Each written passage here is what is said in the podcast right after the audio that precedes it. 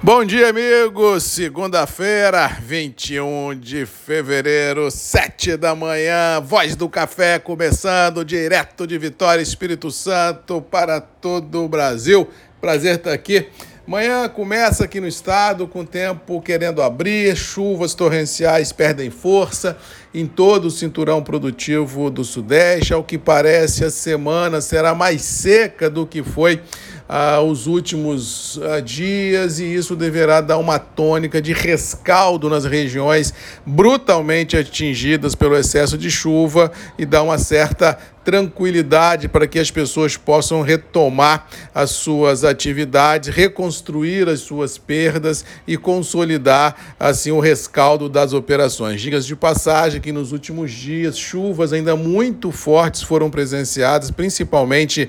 a zona da Mata, Espírito Santo, mais ao sul do Espírito Santo, tivemos aí realmente Mimoso, São José do Calçados, Bom Jesus de Itabapuana, aqui na região centro-serrana, Domingos Martins também sofrendo com fortes chuvas e isso deixou tudo e todos bem atônitos, porque, como venho falando aqui, a chuva, quando chega atualmente, ela passa do limite, passa do ponto e realmente muda o cenário das regiões onde ela cai, ou seja, aquela tranquilidade climática não existe mais, nem no calor calor, nem na chuva, nem no frio e nem em nada, ou seja, realmente nós estamos à mercê ah, de situações completamente adversas ah, que o mundo está tendo que enfrentar nos últimos tempos. Mas no todo, assim, eu acho que para a semana não vejo grandes novidades ah, por apresentar no cenário e isso deverá realmente tentar acalmar um pouco a vida de tudo e todos. Com relação aos mercados, hoje começa a semana com feriado nos Estados Unidos. Nós vamos ter aí realmente um dia meio apático, porque sem o grande farol de Alexandria, que é o mercado americano, todo mundo fica meio ressabiado de assumir posições em abertas no mercado de forma forma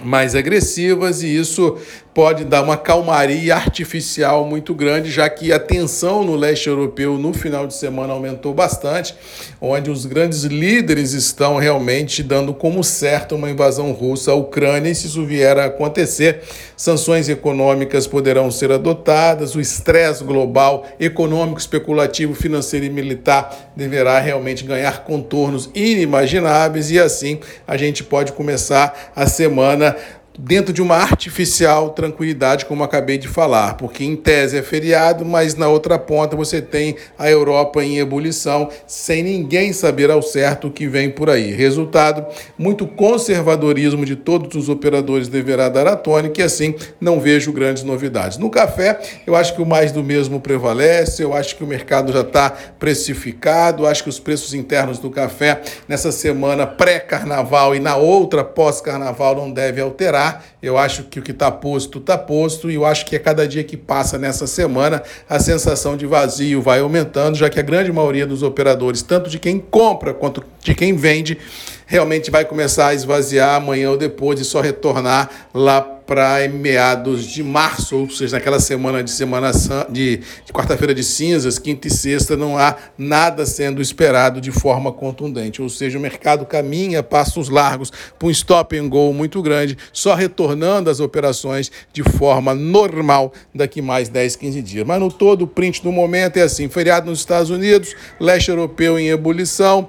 café preços consolidados em reais sem grandes novidades, chuva perdendo força e tentando dar às regiões que foram assoladas por chuvas torrenciais um certo conforto, pelo menos, de que água do céu não cairá. No mais, boa segunda-feira a todos, boa semana, fiquem com Deus, um abraço do Marcos Magalhães da Voz do Café e até amanhã às sete comigo aqui, Grupos e Redes MM, ponto de encontro de todos nós. Beijo, um abraço e até amanhã. Tchau!